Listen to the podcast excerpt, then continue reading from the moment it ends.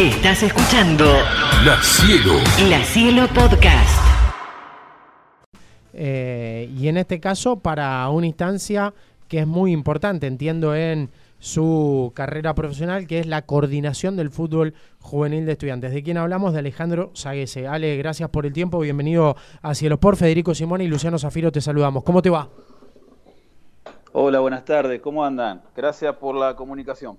Bueno, eh, ha pasado un tiempo de aquella última vez que charlábamos. Eh, has pasado por, distintas situaciones.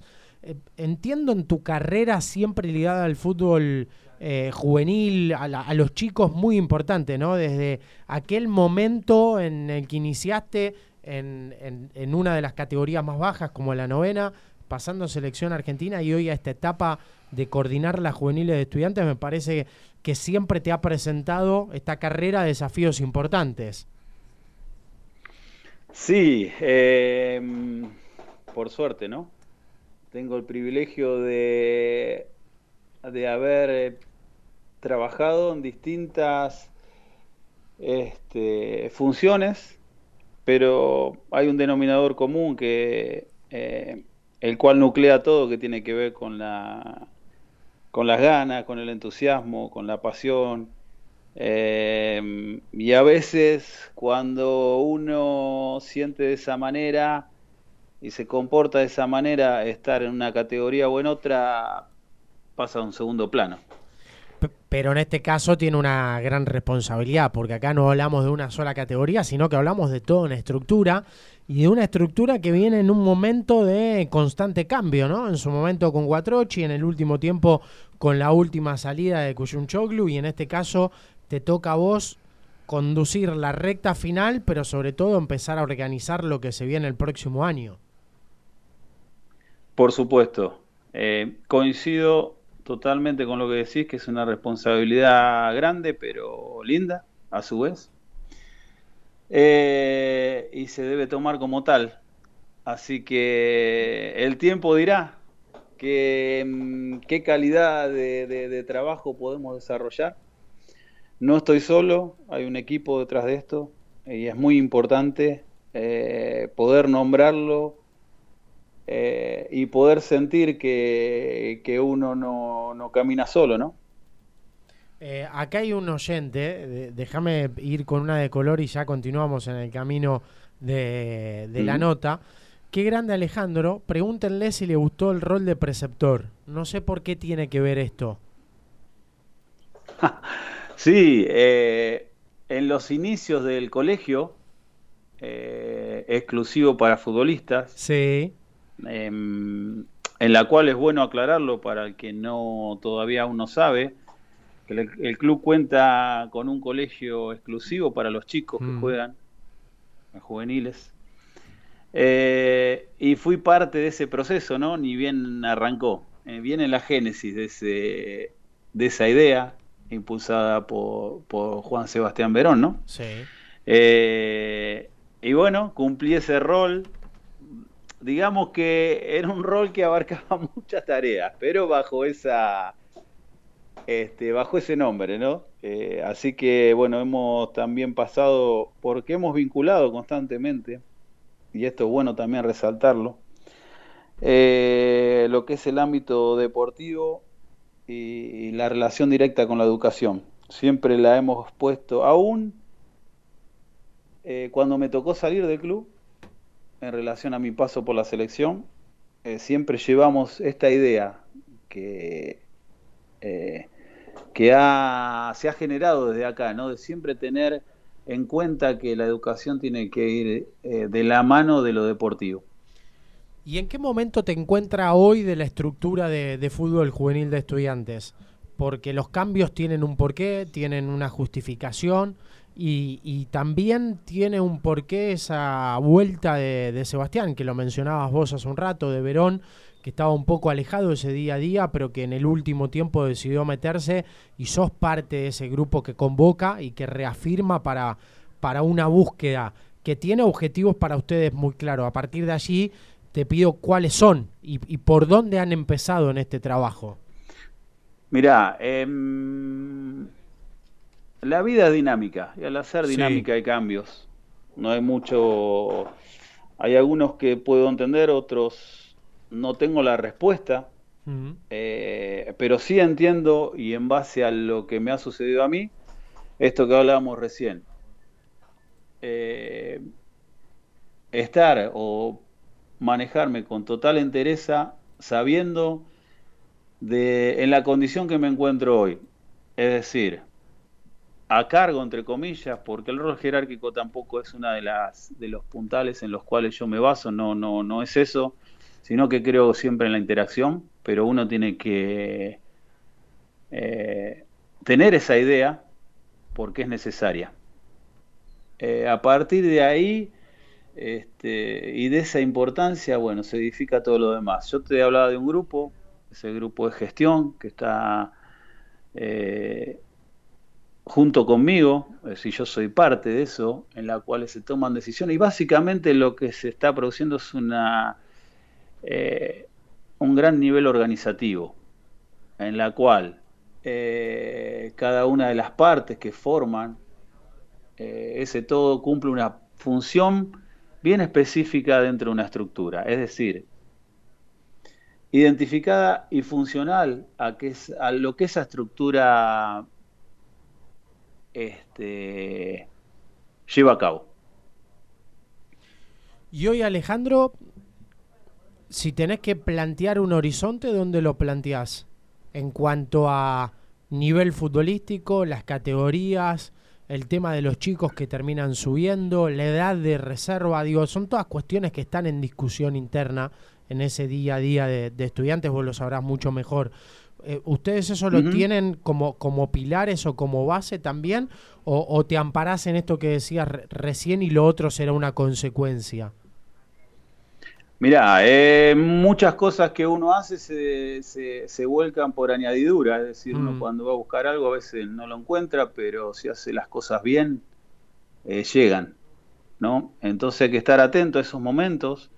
Eh, ¿Por qué no pensar en que un chico está en un buen momento y darle ese aventón necesario y hacerlo sentir partícipe?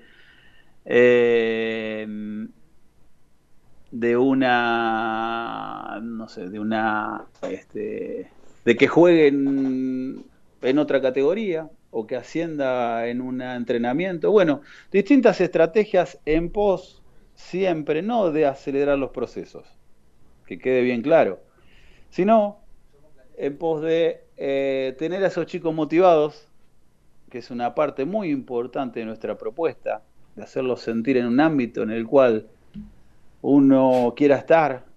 Eh, sabemos muy bien que es muy importante el entorno dentro del, aprendizaje. Si hay un entorno que favorece eso, es mucho, es mucho mejor eso es lo que vamos a buscar. Y que realmente sea una continuidad. Que el club infanto juvenil tenga una idea bien marcada, el cual deba ser respetada, y este, aplicada para que el día de mañana también como club exportador tengamos la posibilidad de cada vez más chicos eh, puedan tener la experiencia de jugar en primera división este, y por supuesto que al club le compete tener que, que vender, ¿no? Eh, entiendo que ahí ha sido parte de una estructura futbolística que a estudiantes le ha dado no solo muy buenos resultados futbolísticos, con muchos chicos que llegaron a primera, se sostuvieron, sino también por sus ventas, por lo que han dejado en el deducido que es la venta y la cuestión económica, sin sin ir más lejos, Estudiantes ha podido terminar de pagar eh, gran parte de lo que se le otorgó en el préstamo del estadio con ventas propias, digamos, y financiar el día a día del club. Bueno, vos conocés muy bien la estructura porque has sido parte también de, estas últimas gestiones, trabajando desde adentro. Eh, entiendo que a largo plazo, si bien no es una e-, ecuación matemática, pero sí termina teniendo buen fruto ese trabajo diario, está la de nutrir nuevamente de chicos que puedan consolidarse en primera y que puedan entregarle a estudiantes nuevas ventas.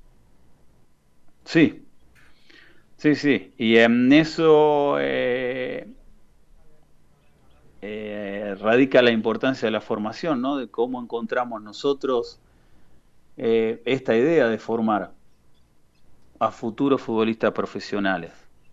Y en este caso también a futuros, eh, a futuras personas que van a integrar una sociedad. Por eso está esto eh, tan instalado en nosotros esto de la educación, ¿no? Decir, bueno, ¿y qué pasa con hoy? Ahora estamos hablando del, hipotéticamente el que llega a jugar a primera división. Sí, pero también qué pasa con el que no.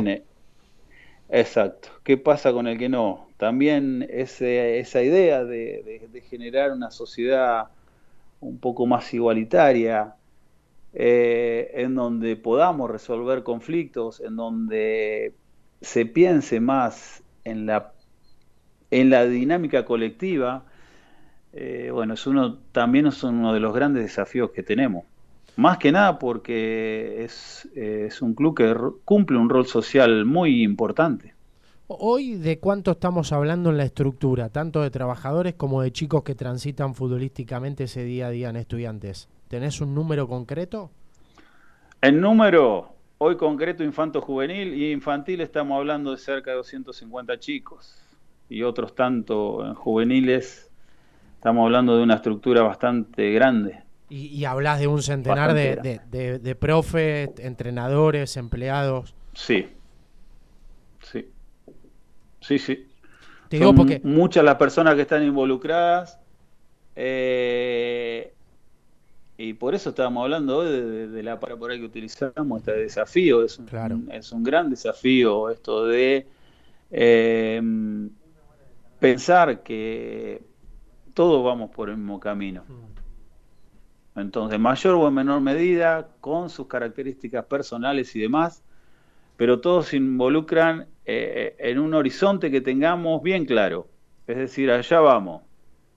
Eh, bueno, y ahí tenemos que este, que todos se involucraron en, esa, en ese sentido. Ah, ¿Alguna vez esperaste este rol? ¿Lo imaginaste?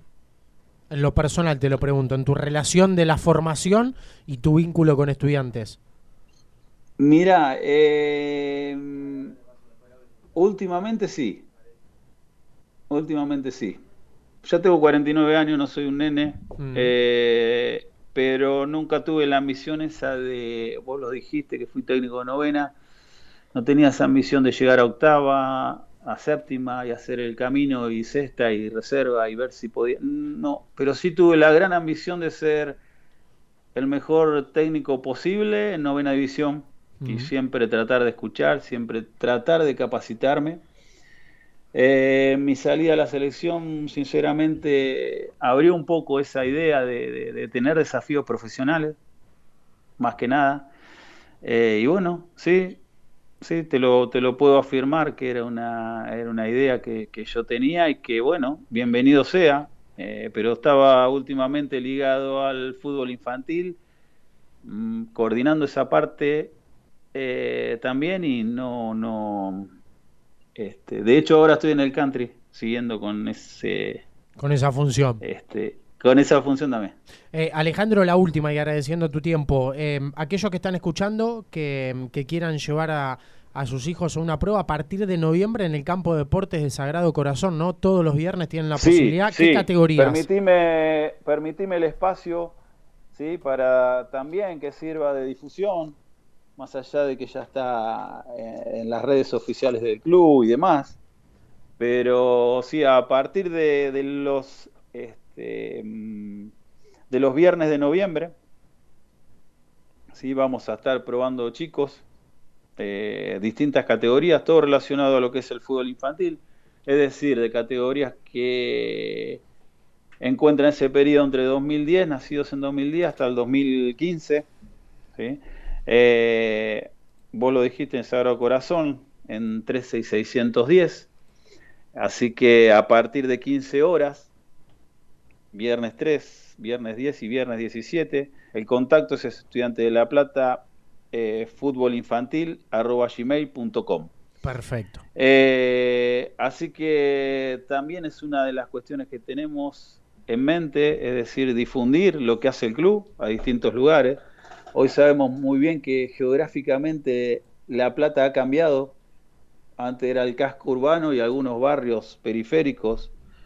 Hoy, este, bueno, como ha pasado en, muchos lugares, eh, se ha dispersado y hay lugares que realmente al estar nosotros ubicados del otro lado, a las familias les cuesta. Entonces una buena alternativa para el que tiene realmente ganas de ser partícipe de esto, eh, bueno, vivir esa experiencia, que no va a quedar como algo, una prueba, bueno, eh, identificar al chico y te espero, no, sino que nosotros siempre consideramos una prueba como algo más, es decir, este, como una interacción que nos da, nos da esa, esa posibilidad de, que nos conozcan, de que los conozcamos, eh, y bueno, la vida en sí, ¿no? Decir, acá estamos, somos esto, y creo que es importante. Abrazo Alejandro, gracias por tu tiempo, lo mejor para lo que viene. Gracias. Alejandro, Nos vemos. Gracias por el El coordinador del fútbol juvenil de estudiantes en diálogo con Cielo Sport. La Cielo, La Cielo. La Cielo Podcast.